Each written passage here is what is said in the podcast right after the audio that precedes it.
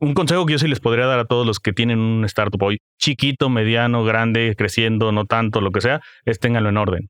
Con nosotros que creíamos que lo teníamos muy en orden, y de verdad el due diligence fue muy suave, justo porque teníamos todo en orden, de todas maneras es un montón de trabajo, ¿eh? Te estoy hablando de miles de horas de trabajo. Sí es un tema que hay que dedicarle el tiempo. Hola. Soy Melissa Gómez Hindu y estás escuchando Momentum, un podcast de G2. Si tienes una startup, eres un inversionista o quieres saber todo acerca del ecosistema emprendedor, acompáñame a escuchar las historias de éxito, fracasos y anécdotas de las mejores startups y fondos de México, América Latina y el mundo. Y el mundo. Momentum es un podcast para ti, que tienes la pasión, visión y capacidad para aprender y adaptarte en este mundo cambiante. Comencemos. El día de hoy, en nuestro formato Portfolio Talks, tenemos la dicha de platicar con el fundador de una de nuestras primeras inversiones, David Terán. David, Terán. David lleva el emprendimiento en las venas. Durante toda su trayectoria ha creado diversas compañías tecnológicas, siendo nombrado como una de las 30 promesas Forbes en 2019 gracias a su compañía Gestionix. Gestionix es un sistema de planificación de recursos empresariales basado en la nube enfocado totalmente a que las pymes puedan llevar una correcta administración de sus negocios. En diciembre de 2020 logró una fusión sumamente estratégica al ser adquirida por Confío, respondiendo así a la necesidad de las pymes de subirse a la transformación digital, hacerlas más productivas y mejorar su capacidad competitiva. Conoce cómo David logró la venta de Gestionix y descubre a qué problemas se enfrentó, cuál es el rol que actualmente juega en esta fusión y qué pasa cuando compran tu startup. Quédate y escucha Momentum, un podcast de G2. ¿Cómo están? Bienvenidos al segundo episodio de la segunda temporada de Momentum, el podcast de G2. Bienvenidos a este episodio que estoy seguro que les va a encantar. Vamos a hablar de, de venta de compañías y tengo el gusto de tener aquí como invitado a mi querido socio y amigo David Terán, CEO de Gestionex. Era supuesto hasta hace unos, unas semanas porque el amigo vendió la compañía. Entonces vamos a Vamos a hablar un poco con él acerca de Gestionix, de cómo se gesta, de cómo se crea este proyecto tan interesante, de, la evolución que tuvo y de cómo se construye este proceso mediante el cual se fusiona con Confío, una de las fintechs más grandes y más importantes de México, y que nos dé algunos consejos a todos de qué es lo que hay que hacer y qué es lo que hay que cuidar a la hora de querer vender tu compañía. Quédense con nosotros, va a ser una charla muy interesante. No se olviden de suscribirse en Spotify o en donde quiera que escuchen sus podcasts y de seguirnos todo el tiempo porque las pláticas se ponen buenas. Bienvenido, mi querido David. Muchas gracias, Jorge. Pues si quieres para empezar un poco a familiarizar a nuestro auditorio con la historia, platiquemos un poco de Gestionix, un poco de qué es, cómo lo creaste y cuándo fue todo esto vamos a hablar de prehistoria. Tiene muchos años, muchos años, prácticamente nueve años que creamos la compañía. Yo tenía una compañía previa a esta también de tecnología y estaba enfocada totalmente a software de misión crítica. Entonces, hacíamos software que no podía fallar y eso era muy fácil de vender porque llegabas con un cliente y tú le preguntabas al dueño de la organización o a quien estuviera del otro lado, ¿qué tanto puedes permitirte que tu software falle? Y decían, pues nada, ¿no? Entonces, hacía mucho sentido en esos términos. Vendíamos empresas grandes y un buen día nos empezamos a dar cuenta del gap que había entre los grandes y los pequeños y que no había software que, que se enfocara realmente en los pequeños de forma correcta y decidimos fundar Gestionix, básicamente con la idea de traer software de nube hacia los pequeños negocios que pudiera hacer una diferencia y que cerrara el gap entre los grandes y los pequeños. En aquel, en aquel momento había muy poca oferta de software en la nube, sobre todo para pymes y para todo lo que les ofrecías, ¿no? La contabilidad, la facturación. Platícanos era muy interesante porque en realidad creo que fue el año en donde se fundaron ese tipo de compañías. Es decir, las compañías que hoy en día tienen el mercado se fundaron justo al mismo tiempo que nosotros. Y en general lo que fue sucediendo con el paso de los años fue que cada vez había más, cada vez había una, una más, dos más, luego cinco más, luego diez más, pero por ahí del 2017 había como 15 nuevas cada mes. Hubo un boom de, de plataformas, pero la realidad es que es muy complejo tener una plataforma en ese sentido y tienes que agarrar mucho vuelo, tienes que agarrar mucha inercia desde antes. las compañías que se fundaron por ahí por nuestras épocas eh, son realmente las que seguimos. Son contemporáneas, Somos y ahí siguen contemporáneos. muchas de ellas. Correcto. Oye, en 2000, ¿qué fue? ¿16? ¿Conseguiste funding de On Ventures? 2016 fue el primer fondo de inversión formal. Toda la inversión previa, que había sido un montón de lana, había salido de propias bolsas. Y en 2016, De justamente. muchísimo sufrimiento. Pues en realidad de las compañías anteriores. Sweat equity, como le dicen elegantemente. Oye, tras la entrada de On Ventures como tu inversionista, On Ventures es un fondo en el que G2 eh, ha invertido. Yo soy parte de On Ventures porque soy general partner de ese fondo. Tras la inversión de On Ventures, el esfuerzo era crecer y crecer el número de usuarios. Llegaron a tener una buena cantidad de, usuarios. Bueno, todavía los tienen, por supuesto. Sí, una buena cantidad de usuarios y la verdad es que como todo negocio SaaS, siempre es muy lento. Empiezas, vas usuario por usuario, gotean los usuarios, ¿no? Y con el paso del tiempo, no solamente tienes una capacidad de atracción mucho más grande, sino además acumulas a los que tenías antes. Es un negocio que duele mucho y duele mucho un buen tiempo, pero conforme vas agarrando tracción, el negocio se vuelve mucho más capaz de evolucionar y de crecer y, y de verdad que crece a ritmos de repente muy interesantes justo por la acumulación que tienes, por el modelo de negocio en realidad. Y es un modelo de negocio súper interesante porque es de es un software as a service, como lo mencionas, de bajo precio. Realmente en el volumen es donde está la, la ganancia. Las, las pymes pueden ser suscriptoras de Gestionix y utilizar toda la funcionalidad por relativamente bajo precio. No sé si lo quieras mencionar, porque yo no me sé la lista de precios, por supuesto. Pero esto, digamos, te permitió llegar a decenas de miles de pymes y ayudarles a hacer facturas y ayudarles a llevar su contabilidad y bajar las facturas del SAT y hacerlo de una manera muy eficiente, ¿no? Sí, hay dos temas que nos, nos hicieron una gran diferencia como compañía. Uno de ellos, por supuesto, es el tema del SAT, ¿no? El tema de la, de la facturación electrónica, de todos los requisitos que alrededor de eso, obligó un poco a los pequeños negocios a montarse a tecnología mucho más moderna, ¿no? Y la segunda, muy puntual, es el tema de la nube. O sea, cuando hablas de la nube y hablas de el self-service, que entres, te registres y empieces a trabajar, es una diferencia brutal contra las soluciones que, que había en el mercado y que además siguen existiendo y que tienen una buena parte del mercado, ¿no? Pero que en realidad es una gran diferencia que las compañías conforme van evolucionando y sobre todo también las nuevas compañías, pues llegan a modelos que buscan algo mucho más parecido a lo que hacemos nosotros.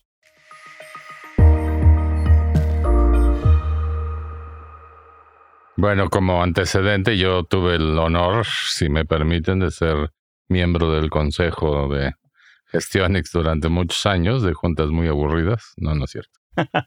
y yo no sé de quién fue la idea, si tuya o mía o qué, pero empezamos a discutir acerca del tema de acercar Gestionix al mundo fintech, ¿no?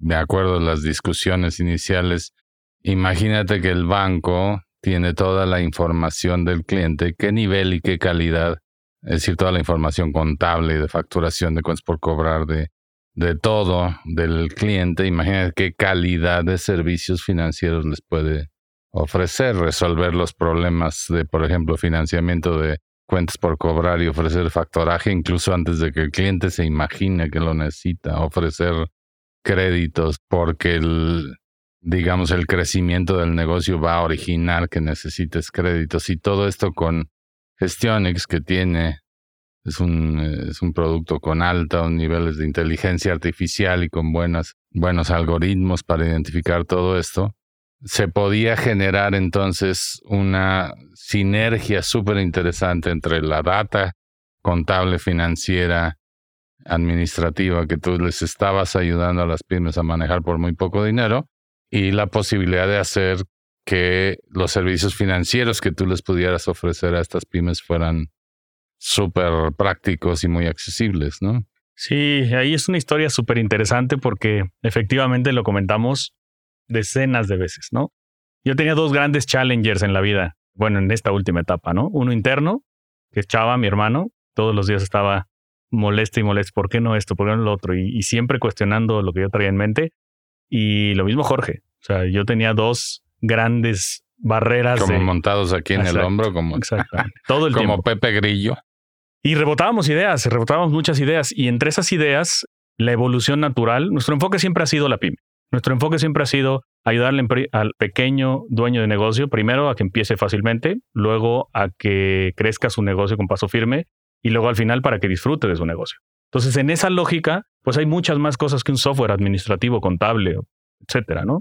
Y una muy grande fortaleza que siempre identificamos que nuestros clientes necesitaban y que por supuesto hacía sentido para el segmento al que íbamos, era justo servicios financieros. Entonces la discusión era, si el banco que no sabe nada y no le importa nada puede dar un crédito, seguro nosotros podemos dar mejores condiciones. Y no es que somos súper respetuosos, por ejemplo, esto, es muy importante con la información de los clientes. No es que te metas ahí, este, de hecho nadie tiene acceso a la información, ni yo, ni nadie en la compañía. Está todo totalmente son automático. algoritmos completamente anónimos. Pero lo que sí sabemos hacer bien son esos algoritmos, donde podemos descubrir esos patrones de comportamiento de los clientes y de repente decir, oye, si tienes un patrón de comportamiento como este, ¿por qué no tienes acceso a financiamiento como, como otros, no?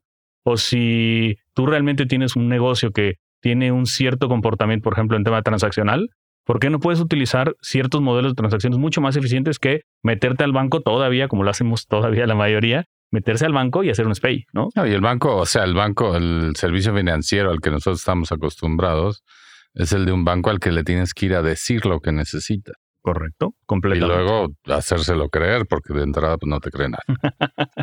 y luego inventar los estados financieros. y luego te, piden información financiera súper agregada que realmente no sé ni para qué le sirve.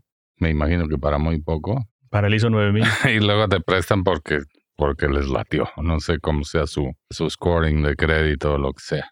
Yo me imaginaba y, esa visión con, con David la, la platicamos muchas veces. Yo me imaginaba a una pyme que emite una factura, vamos a decir, emites una factura para Chedraui, ¿no? Y como yo ya sé que ese es el RFC de Chedraui, digo, ah, pues este, esta factura podría irse a factoraje. Yo, tú le facturaste a Chedraui a 45 días este, este importe, ¿quieres que yo te descuente esa factura por tanto importe? Haz clic aquí. Entonces, imagínense el poder que tienes cuando el administrador y el banco son uno solo. Para mí ese era la visión que después fue súper difícil llevar a la, a la práctica. ¿Cuáles, fueron los, ¿Cuáles fueron los retos? ¿Cuáles fueron las broncas con las que te enfrentaste? Uf, pues las de siempre, ¿no? Bronca aquí, bronca allá. Pero yo creo que este tema, esta visión con respecto al tema fintech, o sea, la visión de querer integrar servicios financieros dentro, dentro de una plataforma como la nuestra, pues simplemente hacía sentido por el modelo de negocio. Pero la ejecución no tiene nada que ver de una fintech contra una empresa de software como la que teníamos nosotros. Entonces, el primer grandísimo reto es que teníamos que desarrollar esas capacidades como compañía para convertirnos en una fintech. Y había dos caminos muy puntuales. Ir por alianzas, o sea, ir por un tercero que lo supiera hacer, y la otra era eh, desarrollar las características o las capacidades internamente. Y nuestro ejercicio en un principio fue, vamos a ver qué tan difícil pudiera ser desarrollar las características. Y cada vez que cavábamos un poco más, nos encontrábamos mucho más, grande, mucho más, difícil. Entonces, llegamos a la conclusión de que el time to market no era lógico y vamos a ir por partnerships. Entonces, íbamos a buscar fintechs que realmente pudieran hacer esta diferencia. Y, nos fuimos un poco amplio, ¿eh? no, no solo fueron fintech, eh, sino también fuimos a bancos. Financieras tradicionales. Financieras tradicionales. Muchos del sector financiero. Y la realidad es que siempre nos enfrentábamos a lo mismo. O sea, el tema financiero lo tenían muy sólido el tema tecnológico siempre muy débil. Y para nosotros era un tema meramente tecnológico de integración. Entonces, sí, porque al juntar las piezas, pues tú tenías que lograr la feliz combinación de ambas cosas, ¿no? Es correcto. Y al final empezamos a hacer todo un escenario alrededor de una financiera que también se convirtió en inversionista nuestro, justamente para armar el ejercicio internamente, ¿no? Como parte de la organización. Y ahí es en donde empezamos a evolucionar eso. Iba a ser un camino largo, sin lugar a dudas, porque es, algo pues, serio. esa alianza con Alfin, queridos amigos nuestros, que yo también tuve oportunidad de apoyar. Iba caminando, iba caminando felizmente, pero con muchísimos retos de para empatarse, ¿no? A ver, y que yo creo que es natural, ¿no? Porque cada quien tiene un negocio. ellos no venían del mundo tecnológico, venían del mundo financiero. Exacto. Y nosotros veníamos no, del mundo financiero, del mundo tecnológico. Entonces, eh, empatar esto es un tema de madurez de ambas compañías. Y eso no es fácil. O sea, eso tiene un reto importante. De hecho. Pero también ahí, ahí yo quiero agregar, no sé qué tan cómodo estés tú con decirlo, pero también pienso que el tema regulatorio se convirtió en un problema, ¿no? O sea, de quién iba a ser el dinero si una cuenta Gestionex podía generarse, o sea, había ese tema. También el tema regulatorio que te deriva en el poco acceso que existe al sistema de transferencias y pagos de SPAY, que te genera unos costos bien altos. O es sea, que los retos están de todos lados. no ¿eh? está fácil hacer este tipo de cosas en, en el, y eso es algo que a veces los emprendedores se imaginan que hacer cosas es simplemente construir software, hacer código y, y de repente a la hora de la, a la hora de los hechos, pues te das cuenta de que hay que mm, superar unas montañas regulatorias o unas montañas de competencia enormes, ¿no?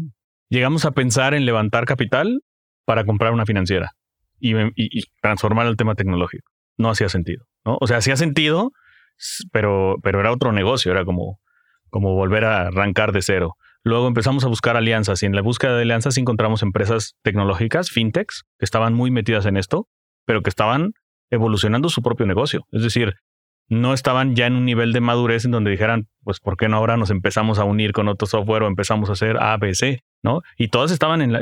A ver, y es un tema de maduración de mercado. Seguramente en cinco años o en diez años, yo qué sé, veremos a todas conectadas con todos, ¿no? Seguro. Pero en el momento en que No, nosotros viene queremos el hacerlo, open pues, banking y vienen cambios regulatorios que están emparejando la cancha para que todo el mundo pueda. Viene la ley fintech y todas las autorizaciones fintech que están ahí pendientes de más de 70 jugadores que quieren participar en, en el mundo fintech. O sea, todo eso está construyéndose y claramente en cinco años vamos a tener un panorama bien diferente, pero diferente. hoy, hoy es complicado, ¿no? Sí, muy complicado, ¿eh? No, Oye, no, no era una cosa y está, fácil. pero el- está complicado y todo lo estaban haciendo. Sin embargo, ahí trabajando como estabas, aparece un comprador. Sí, por eso hizo sentido, en realidad. Te voy a contar un poco la historia, un poquito más macro y luego si quieres entramos en algunos detalles, pero en esta búsqueda de entender el mercado fintech y de irnos metiendo con partners y con diferentes jugadores alrededor de esto, un tiempo antes, tres años antes justo de la adquisición, visitamos en algún momento a Confío buscando hacer este partnership. Imagínate, tres años Era antes. uno de los candidatos. Era uno de los a- candidatos, correcto. A ser tu aliado. Y en realidad lo que sucede es que con el paso del tiempo, en ese momento no había fit, como con muchas otras no hubo fit. Con el paso del tiempo ellos evolucionan en un nivel de madurez tecnológico súper importante, realmente relevante, es decir, en el mercado sí, son, sí hay un parteaguas ahí importante, y nosotros evolucionamos en el tema de SaaS. Entonces, hay un momento en donde empieza a hacer mucho, sentido, porque nosotros teníamos exactamente el mismo, la misma visión, el mismo objetivo que Confío, solo que ellos empezaron del lado del lending y nosotros empezamos del lado del software. Y nosotros queríamos ir al lado del- de, fintech y ellos querían ir al lado de software. Entonces, no fue así Se como cruzaron en el camino. nos cruzamos en el camino, literalmente. Oye, las, esto es algo que de hecho es de lo que se trata el podcast de vender empresas. Muchos emprendedores creen que deberían preparar sus empresas para vender, creen que deberían estar vendiendo sus empresas todo el tiempo, porque finalmente el venture capital es creo una empresa, la vendo y me hago rico, ¿no? Simplistamente. Y creen que deberías estar vendiendo tu compañía todo el tiempo. ¿Tú qué dirías a esos emprendedores? Híjole, difícil la pregunta y te voy a decir porque yo lo veo desde dos vertientes muy diferentes. Cuando necesitas capital, tienes que venderla todo el tiempo. Cuando necesitas para desarrollar tu modelo de negocio, para llegar a cierto volumen, para encontrar atracción, para lo que sea, véndelo todo el día. Una vez que tienes capital, Sí, necesitas pero cuando, cuando pichas a inversionistas estás vendiendo pedazos de tu negocio. todo el en tiempo. la práctica. Todo el tiempo. el A ti te vendí un pedazo. De hecho, de hecho. Pero bueno, lo importante es, una vez que tienes el dinero, tienes que alejarte un poquito de la venta y hacer que ese dinero genere un negocio, porque si no, no hay forma en la que ese ciclo continúe. Entonces hay etapas, ¿no? Como CEO tienes etapas de levantamiento, etapas de hacer que funcione, etapas de levantamiento, etapas de hacer que funcione. Y esas etapas pueden ser a veces de semana por semana, ¿eh? Una semana vendo, una semana que funcione, una semana vendo, y luego habrá veces donde Pero a levantas... ver, a ver. Tú no te acercaste a Confío y le dijiste quiero vender esta cosa. No, para nada. De hecho, ahí fue totalmente al contrario. Ahí Es más, quiero suponer que si vas con ese approach te mandan a Calacas. ¿O qué? Yo creo que sí. O sea, yo llegué con la intención de, un- de una alianza, literalmente. Eso fue como llegué con ellos. Y eventualmente. hacer cosas juntos. No, Exacto. Y eventualmente, conforme empezó a avanzar la, la conversación, dijimos, oye, si hace sentido, si hace sentido de mi lado, también de este, también de este, compartimos visión y tal, tal, tal. Y yo le dije, oye, pues creo que sí podemos hacer algo. Y ahí fue donde me dijeron, pues creo que queremos adquirir. Y yo dije, espérate, no se trata de eso, ¿no? No, no veníamos a ¿Qué eso. pasó? ¿Qué pasó? Entonces te pones a pensar, porque en realidad yo no estaba preparado, aunque siempre estás pensando que algún día podrías llegar a vender, En realidad no te preparas para, ti venderla. Fue como prematuro, ¿no? Fue, fue prematuro. No estaba en tus planes en este momento. De Dos- hecho, no. 2020 no era tu año para salir. Pues íbamos por otra ronda de inversión importante para justamente acabar con esa línea totalmente fintech. Y era una ronda seria, ya no era una Pues sí, ronda de buenos pequeñita y tal. Entonces, cuando llega esto, decimos, hay dos opciones. O dices que no y vas por una ronda seria y vas a acabar compitiendo con lo que están haciendo, o dices que sí y mejor unos esfuerzos, porque al final, cuando comparaban las visiones, era tan parecido que lo único que encontramos es que había mucha más rapidez o velocidad en llegar al objetivo si nos juntábamos que si cada quien lo intentaba desarrollar de manera independiente. Esto es algo para preguntárselo a ellos, pero ellos ya tenían un plan de hacer adquisiciones o fue casuístico, fue esta me gusta, vamos a hacerlo. Confío levantó dinero en qué, 19 o 20, fuerte, Cada año, yo creo. Pero sus rondas ya son de a 100 millones, cosas por el estilo, ¿no? Sí, ya, ya es Esa una fintech grande, digamos. Es una, no sé si ya está en unicornio o a punto de estarlo, pero es de ese tamaño. Sí, ¿no? es correcto. Y la lógica sí es como tú dices, ¿eh? Es un momento, está en un momento en donde sí podemos crecer orgánico, pero también podemos crecer inorgánico. Entonces, está esa apertura de decir, si vamos para allá, ¿cómo aceleramos el crecimiento? Y ese es, bueno, nosotros somos víctima justamente de eso, ¿no? De, de decir, a ver, ¿lo podemos desarrollar interno o lo podemos adquirir y incorporarlo para completar nuestra visión? Y fuimos de ellos. En realidad es la segunda adquisición de Confío, entonces tampoco es que seamos nosotros el que arrancamos el proceso. O sea, es un proceso que ya viene. Ahora, en una compra de este tipo, número uno, ¿qué pensaste? ¿Cuáles fueron las cosas que pasaron por tu cabeza para decir, este es el momento de vender? Porque hace sentido todo esto que acabas de decir. Y también estoy dejando de lado quizás planes, ambiciones, sueños, cosas que tenía o que esperaba hacer este o hacer con el negocio. Vender es una oportunidad, pero al mismo tiempo te quita pues flexibilidad o, o pues ya no eres el CEO, en pocas palabras, cosas por el estilo. Dinos qué pasó por tu mente en esos meses o días o semanas o lo que Meses, en realidad fueron meses. Sí, A ver, es una cosa también un poco complicada porque hay dos grandes entidades suficientemente complejas, una y la otra, y tienes que llegar a un acuerdo, ¿no? Y lo primero que tienes que llegar es quiero vender y quiero comprar. Entonces, cuando alguien quiere comprar y alguien quiere vender, empieza a gestarse algo, pero no quiere decir que ahí ya está. A mí me costó, bueno, a nosotros en general nos costó varias semanas intentando ver si el fit era el correcto, como para decir si quiero vender. Y llegó un momento en donde explícitamente dije, ya me convencieron. Bueno, ya me convencí, de hecho, porque fue un pensamiento largo. Y de hecho, O sea, no fue a la primera. no, de hecho, te voy a decir algo mucho más complejo. Hice un análisis muy profundo y dije por qué compran y por qué yo vendería y por qué tal, tal, tal. Y me di cuenta que yo, yo creo que compra una compañía por tres razones, ¿no? O por gente, o por producto, o por negocio. Y yo no acababa de encontrar cuál era las- el tema acá. Decía, por gente, pues sí, sí nos quieren allá adentro, pero en realidad no solo es gente, también quieren nuestro producto, ¿no? Y cuando vi el producto decía, pues sí, pero también quieren nuestro negocio. O sea, ya teníamos cierta escala, cierto, Ciertos clientes. cierto ritmo, cierto conocimiento de industria y tal. Entonces dijimos, por eso hace tanto fit, porque es la gente, más el producto, más el negocio. Y cuando lo metes en una estructura en donde, si nosotros fuéramos una empresa de lending y nos compra una empresa de lending, sabes que lo que quieres son los clientes. Ya está. O si de repente compra una empresa que no tiene nada que ver con eso para destruir los productos y meter a la gente, sabes que es por gente. Y acá había un fit porque decíamos, a ver, la gente hace sentido, el producto hace sentido, el negocio hace sentido. Y en la visión, vamos mucho más, mu- mucho más grandes, hacía de verdad tal sentido. Y la lógica te decía, tal vez debas de vender. Y luego la emoción te decía, pero dejas cosas, ¿no? Por ejemplo, Sí, sí, sí. Al- Ser algo- el jefe, ¿no?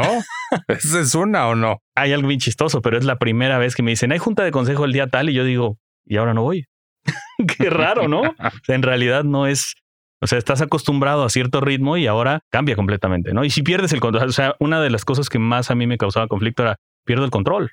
Y si pierdo el control, pues pierdo ese sueño. Yo quiero continuar con este sueño. ¿Y qué van a hacer con mi producto? ¿Y qué pasa si lo echan a perder? Y- Cuando descubrí que ellos tenían una visión muy parecida a lo que nosotros teníamos internamente y que en el peor de los casos, aunque yo no estuviera esto, iba a llegar lejos, en ese momento dije sí, sí se puede. sí hay una vender". cosa, un consejo que le he dado a muchos emprendedores, bueno, no a muchos, algunos que han visto eh, este tipo de procesos, ¿no?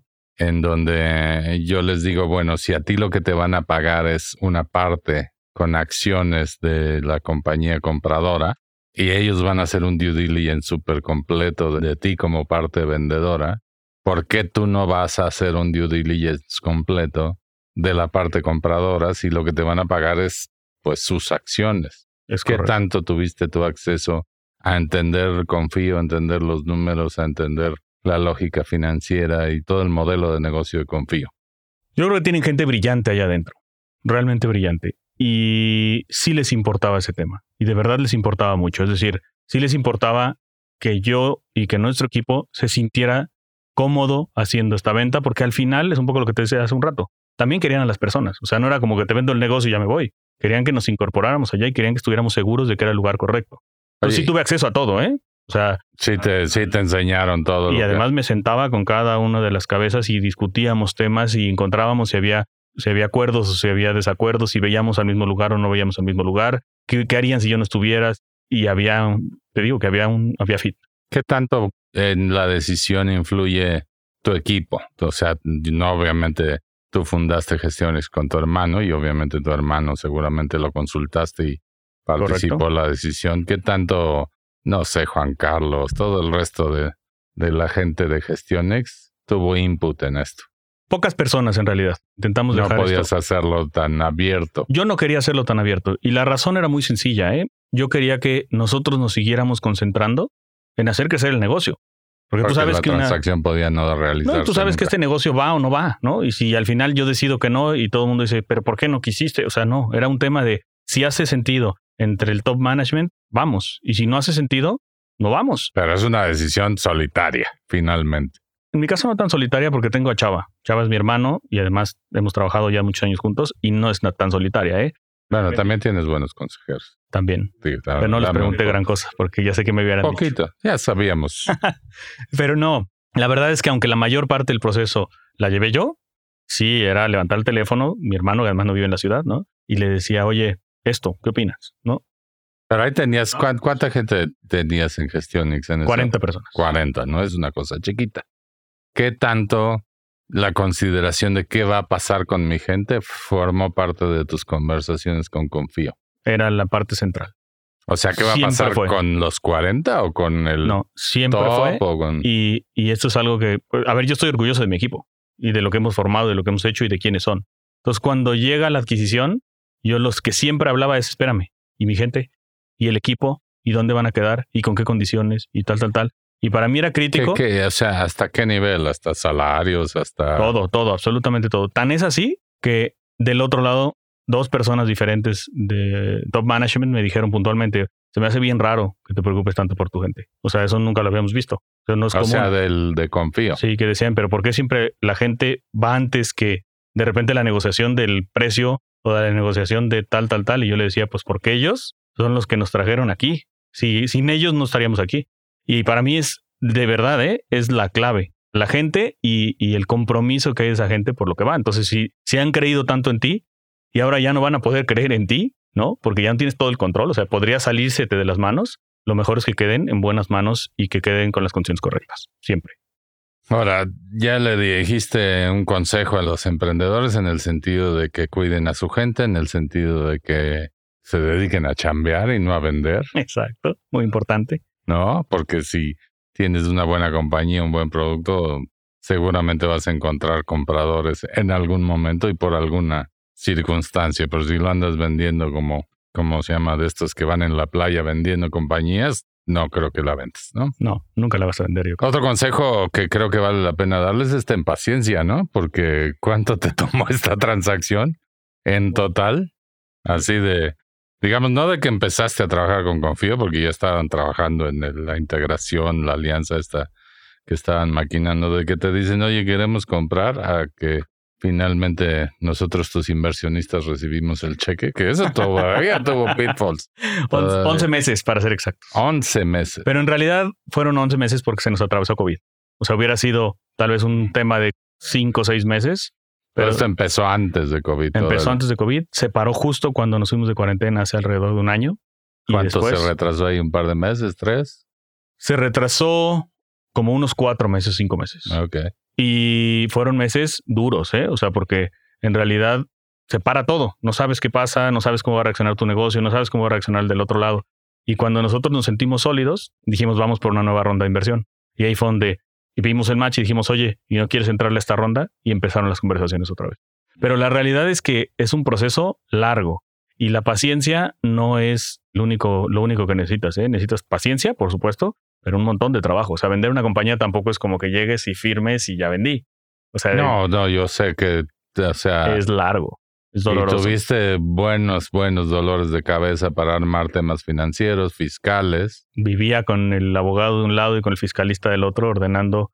O sea, un consejo que yo sí les podría dar a todos los que tienen un startup hoy, chiquito, mediano, grande, creciendo, no tanto, lo que sea, es ténganlo en orden. Con nosotros que creíamos que lo teníamos muy en orden, y de verdad el due diligence fue muy suave, justo porque teníamos todo en orden, de todas maneras es un montón de trabajo, ¿eh? Te estoy hablando de miles de horas de trabajo. Sí es un tema que hay que dedicarle tiempo. Vienen los abogados de la contraparte y se meten en lugares donde tú ni te hubieras imaginado, ¿no? Y tienes que hacer contratos y tienes que a lo mejor no tenías y tienes que cuidar temas de propiedad intelectual que a lo mejor tú tenías tres o cuatro temas resueltos y te preguntan por el quinto, ¿no? Y o sea, siempre hay como cosas que entorpecen un, un, deal de esta naturaleza. Hay que tener mucha paciencia y no hay que poner todos los huevos en la canasta de la transacción. Hay que seguir chambeando. Hay que seguir trabajando y eso es un reto. Realmente es un reto. Pero, Por toda la distracción, ¿no? Pero a ver, es un poco la tarea del CEO, ¿no? A veces estás vendiendo, a veces estás trabajando en, o haciendo que el negocio crezca. Entonces, en esa era una etapa larga, por supuesto, de vender. No dejabas de operar y las cosas iban funcionando. Y siempre encuentran algo, sin lugar a dudas, pero lo que tienen que encontrar son las cosas que generan valor, las cosas que vas a encontrar después. Por ejemplo, un tema de marcas. ¿Tus marcas están registradas? Sí, sí están registradas, ¿no? Ya sabes, como buen emprendedor tienes tus registros en un guardado ahí en un en una carpeta en la nube y ya está, ¿no?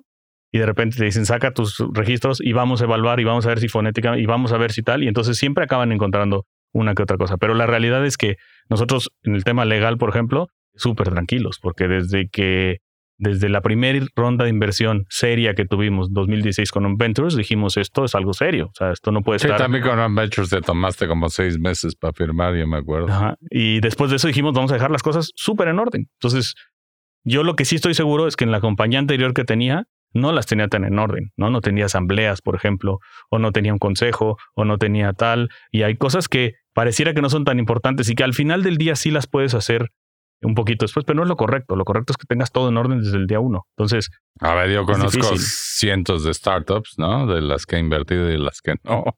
Y yo te puedo asegurar que el 99% no tiene asambleas anuales. Me, me, me, consta. O sea, yo no tengo a nadie de todos mis cercanos amigos y toda la gente que tengo en el medio de las startups que lo tenga tan ordenado como lo teníamos nosotros. Y yo, aún así, cuando llega el listado y empiezas a ir, dices, son cosas no importantes, aunque, pero, pero, pero no, no, sé si me puedo, este, no puedo explicarles un poco que aunque no sea algo que vaya a romper la transacción, aunque no sea, o sea, no es nada importante. Simplemente hay que cumplirlo. Hay que cumplirlo. Y eso no va a pasar la transacción hasta que no se cumpla. Correcto. O vienen los warrants y vienen las condiciones y vienen los castigos a la transacción porque no, no hay suficiente evidencia de que, de que está en orden, ¿no? Y, y si eso va a tomar tiempo, pues el comprador no tiene por qué tomar el riesgo.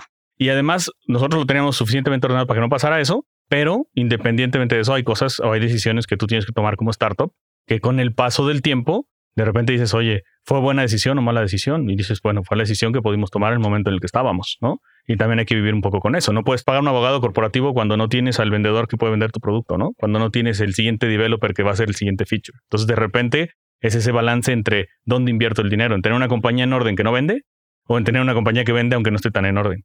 Entonces, cuando llega el momento que tiene cierto tamaño, cierto nivel, que la compañía empieza a ser seria, pues más te vale ponerte en orden. Es indispensable. A ver, estás en, financiándote, estás en el ecosistema de Venture Capital, financiándote con fondos y haciendo todo esto con la, digamos, perspectiva inminente de que en algún momento vas a vender la compañía. Entonces, lo menos que puedes hacer es tener todo perfectamente listo para venderla cuando llegue el momento. Y si cuando llegue el momento son 10 años de poner la contabilidad en orden y actas y libros y cosas, eso sí podría tirar la transacción, ¿estás de acuerdo? O sea, sí, pero eso si tuviste la suerte de nunca necesitarlo antes. Seguramente no. Seguramente lo tuviste en alguna ronda de capital, en algún, en algún momento. En algún momento lo vas, vas a, necesitar cruzar por el pantano del due diligence y salir bien librado Correcto. de todos los aspectos. Entonces lo que más conviene es tener en orden siempre, no para cuando la vendas, sino porque mañana vas a necesitar invertirle más, vas a encontrar ese pedazo que quieres crecer mucho más rápidamente, ir por dinero y cuando quieras ir por dinero, tu principal stopper va a ser el desorden que tienes en casa, ponlo en orden desde el principio y sobre todo, dale tiempo para que siempre lo tengas en orden. Buenísimo.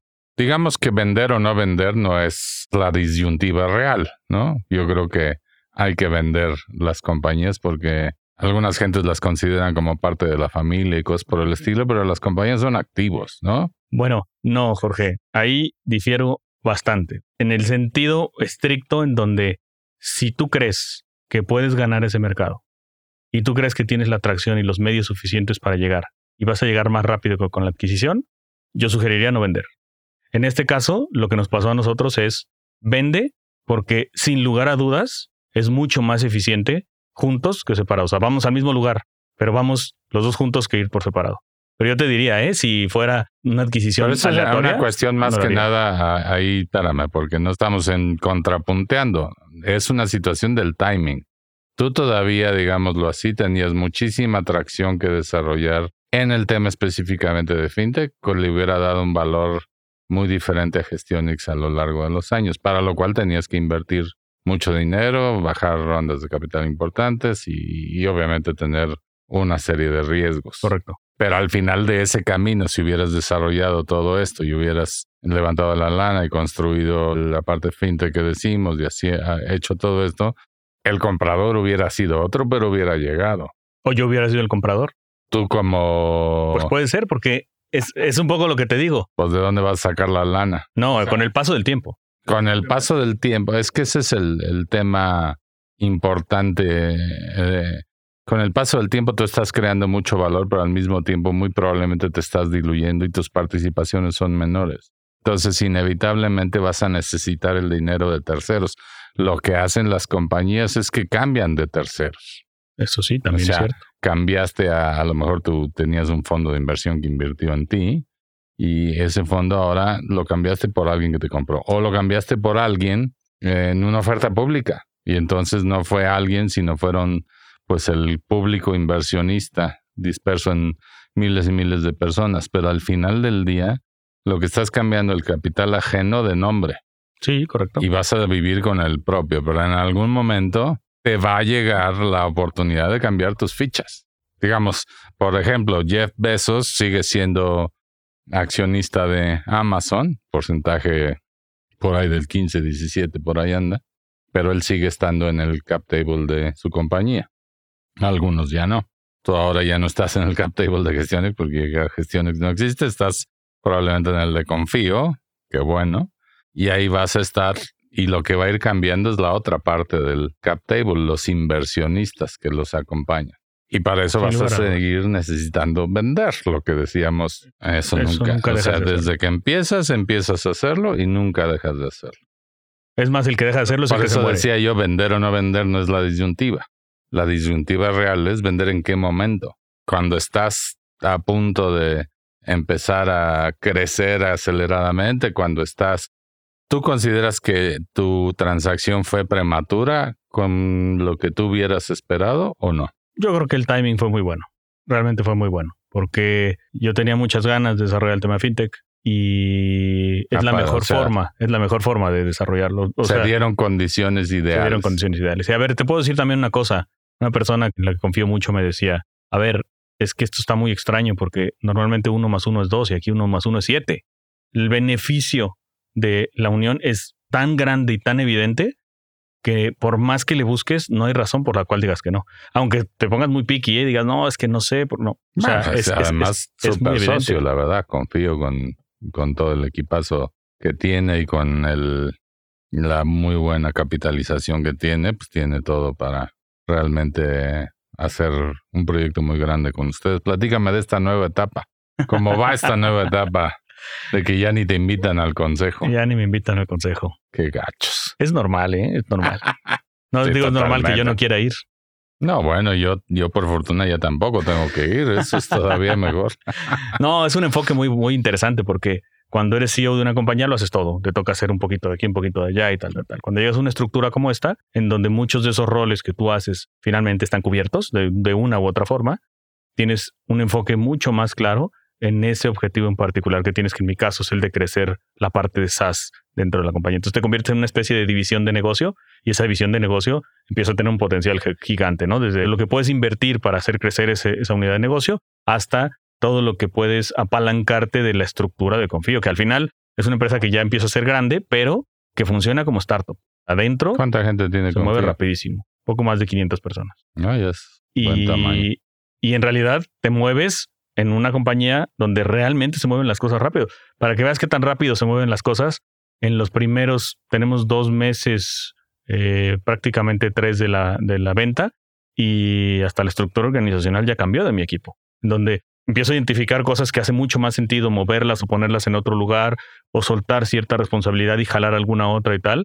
Y con esa eficiencia lo podemos hacer. O sea, ya estamos operando de una manera diferente. Y yo creo que esto iba a ser en mi historia un poco y en lo que me he vivido en, este sentido, de repente yo dije, esto va a ser un año, año y medio, tal vez dos años, en donde empieza una interacción mucho más seria, vamos a ser mucho más independientes y tal. Y cuando vemos la oportunidad que existe de empezar a hacer cosas mucho más consolidadas, no tiene ningún caso. O sea, empiezas a dar la vuelta a esto mucho más rápido de lo que yo creía. Es una compañía muy dinámica. ¿Y cómo va ahí? ¿Y esta compañía va a realizar esa visión que teníamos tú y yo? Que insisto, que yo creo que era miedo. ¿eh? ¿Quién, ¿Quién fue la idea? Bueno, eso nunca lo vamos a aclarar. Este, sí, esa es mi responsabilidad. Yo tengo que hacer que se cumpla. O sea, para eso estoy ahí. O sea, esa visión que acabamos de describir del banco que conoce perfectamente tu situación financiera porque ve tu contabilidad y tu facturación de una manera completamente basada en data anónima, etcétera, pero de una manera inteligente, financieramente inteligente. ¿Esa visión se va a realizar dentro de Confío? En realidad la visión ha evolucionado un poco. ¿eh? O sea, sí, ah, sí, una parte va en ese sentido, pero otra parte va mucho más en un desarrollo de un ecosistema, donde tú puedas darle a la pyme realmente lo que necesita. Lo que nosotros pensábamos era un tema un poco más de software con fintech, que era lo que nos hacía sentido en el momento y era el, como el siguiente paso en automático. de hecho, teníamos también intención de conectarnos con e-commerce y conectarnos con el proceso transaccional. Y eso ya lo hacemos, ¿no? Pero sí, justo es eso. Es como integrar el 360 de la pyme dentro de la misma estructura. Una parte importante de este proceso justamente es la parte tecnológica que hay en, el, en la pyme. Pero el resto de las cosas que hay alrededor de los servicios que puedes otorgar la pyme, yo creo que es muy interesante porque evoluciona más allá de transacciones o más allá de lending o más allá de tal, como para convertirte en ese 360 que le puede ayudar a la pyme a que vaya al siguiente nivel. Y yo creo que eso está bien. Tiene un, tiene un entorno o una forma de conceptualizarse muy claro desde nuestra perspectiva, porque es como te decía, es lo que nosotros queríamos, pero la veíamos muy lejos, ¿no? Y cuando ves una capacidad desarrollada del otro lado, pues es como empezar a integrar eso y entonces ya no piensas en el siguiente paso. De repente piensas en el segundo, en el tercero, en el cuarto, en el quinto y un poco todos al mismo tiempo. Entonces, hace sentido. Oye, ¿y dónde te ves tú ahí en cinco años o qué, qué piensas lograr con este Confío más Gestionex o esta división? No lo sé. Cinco años es mucho tiempo, pero en, en dos, tres, mi objetivo muy puntual es hacer que eso que soñamos al principio llegue a la realidad. Y el plan que hice hace cuatro, ah, perdón, que hice hace un año que fue a cuatro, va como va, va bien. O sea, va donde tendríamos que llegar en cuatro años. Entonces, al final del día, mi objetivo sigue siendo exactamente el mismo, que es ayudarle a la pyme seriamente eh, en los próximos tres años. O sea, todo sigue exactamente y sigue, o sea, se siguen agregando clientes, sigue creciendo. ¿Esa parte te toca también? El, sí, sí, por supuesto. Todo el crecimiento de la base de usuarios de gestión y toda la atracción sigue siendo responsabilidad tuya. Bueno, es una responsabilidad compartida, porque como te digo ahora, la lógica es formar una plataforma. O sea, la gente que ahora se meta a Confío no va a ver. Confío tiene una estructura de ventas fuerte. Exacto, no es un sitio de lending más. O hasta ahora sí, pero donde nos a donde vamos ya no es un sitio de lending, es un sitio donde llega la pyme es un one-stop shop, en donde digo un poco de tecnología, un poco de transacciones, un poco de esto, un poco del otro, además lending, además tal. Entonces hay ciertos core skills que te ayudan un poco a eso, pero para mí, sin lugar a dudas, es hacer cómo hacer que le ayudes al dueño del pequeño negocio a que realmente compita contra los grandes. Y ahora hay muchos más eh, elementos o muchas más herramientas para ayudarle. Pero la lógica para mí y, particular, o sea, de manera personal sigue siendo la misma. Yo necesito llevar esta plataforma al siguiente nivel, que es que cada negocio en México tenga esta plataforma utilizándola porque no hay una mejor. ¿Y qué extrañas de tu época anterior? Esto acaba de cambiar hace dos meses. ¿Ya te dio tiempo de extrañar algo? Todavía no tengo mucho tiempo de extrañar. Ok.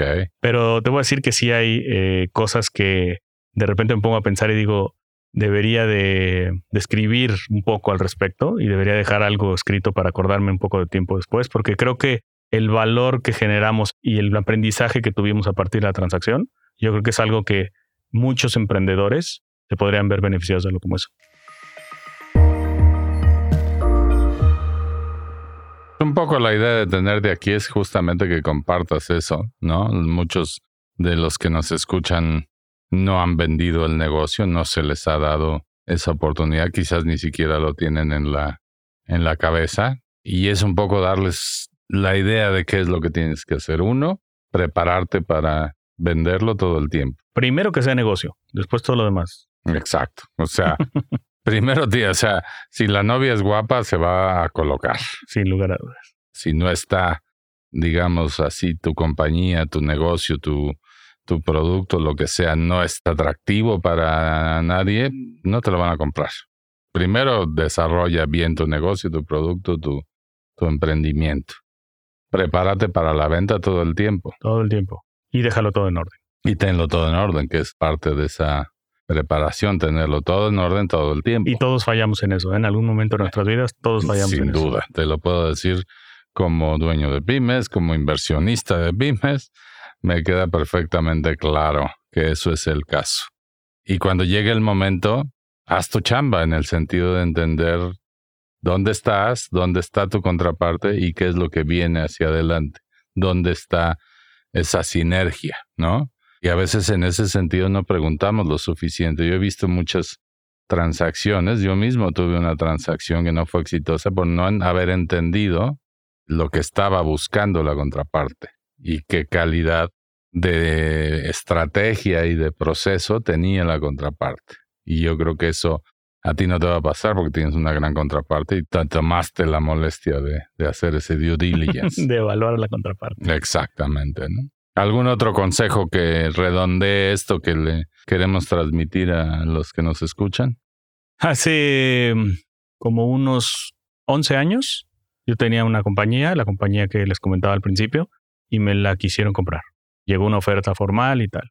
Y yo por, por este tema de decir es mi compañía, no quiero que se vaya, tal, tal, tal, decidí no venderla. Y al final nos fue bien, crecimos y de ahí obtuvimos suficiente capital para invertir en esta, que al final se vuelve, o las cosas bien, ¿no? Pero de repente regresas, haces esa, esa retrospectiva y dices, tal vez hubiera vendido. Y no vendes por tener dinero y tampoco vendes por decir ya vendí una, ¿no? O sea, por salirte del negocio. Vendes porque de repente vender y si la contraparte es la correcta, la experiencia que desarrollas a partir de esa venta es tan grande y tan enriquecedora que ya no batallas tú mismo contra el mundo, sino de repente dices, a ver, es un, es un nuevo ciclo, ¿no? Donde estás en un ciclo siempre de ser emprendedor y de repente estás en un ciclo muy raro para mí, que es un poco como ser empleado de una, de una empresa, y la verdad es que es muy raro, ¿no? Pero cuando llegas a ese punto, de repente dices, ok, todo lo que yo quería hacer empieza a desbloquearse, ¿no? Y hay veces que vender la compañía es justo eso, o sea, abrir un poco la mente. No es, no es, que la vendas para que te salgas, es te vendes para quedarte. Pero cuando la vendes, descubres un montón de oportunidades y de posibilidades que de la otra forma, pues es un poco como decir yo solo contra el mundo. Y hay veces que no hay que ir solo contra el mundo. Hay veces que hay que ir juntos y hacerlo de otra forma. Y no sé qué pasa en tres años. Tal vez en tres años diga, es suficiente de esta nueva experiencia y voy a armar una nueva y otra vez yo solo contra el ya mundo. Ya veremos. ¿no? Ya veremos qué pasa. Seguramente proyectos muy interesantes. Ahí estaremos apoyándolos. Pues muchísimas gracias David por tu tiempo y por tu presencia hoy aquí en Nodalab. Encantado de tenerte. Yo creo que ha sido súper interesante para los que nos escuchan y nos ven. Y pues mucho éxito en, este, en esta nueva fase. Que ese sueño se haga realidad. Porque la verdad es, es algo que necesita nuestro país, se necesitan las pymes en nuestro país y en todo el mundo. Ojalá que se haga. Gracias, Jorge. Y sí, creo que necesitamos más emprendedores en este país. Buenísimo. Pues muchísimas gracias otra vez a nuestro invitado David Terán.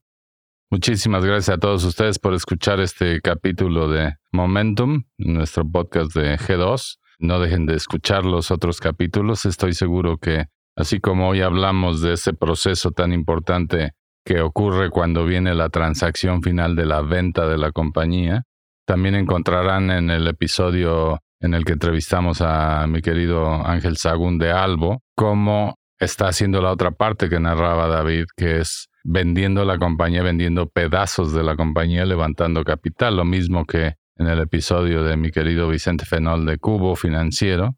Y todo eso son experiencias que quiero que ustedes tengan, que asimilen y que aprovechen, porque es muchísimo el aprendizaje que estos fantásticos emprendedores nos pueden dejar. No dejen de seguir este podcast en Spotify, no dejen de suscribirse en YouTube si es ahí donde lo consumen.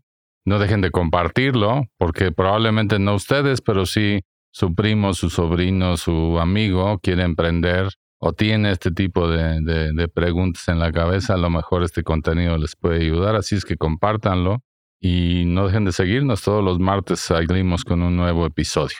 Así es que muchas gracias nuevamente y hasta la próxima. Innovación. Innovación. Visión. Visión. Fundraising. Fundraising. Rondas de inversión. Rondas de inversión. Venture Capital. Venture Capital. Expertise. Expertise. Estrategia comercial. Estrategia comercial. Momentum. Momentum. Yo soy Melissa Gómez Hindu y esto fue Momentum, Momentum, un podcast de G2. Acompáñanos en el próximo capítulo para escuchar más pláticas del portafolio e historias del mundo del startup. ¿Tienes preguntas? Estamos aquí para resolver todas tus dudas sobre el ecosistema emprendedor en México. Visítanos en g2momentum.capital y síguenos en Twitter, Facebook o LinkedIn como arroba G2 Consultores. G2 Consultores. Este podcast es grabado y producido en los estudios de Nodalab en la Ciudad de México. Para más información, visita nodalab.com.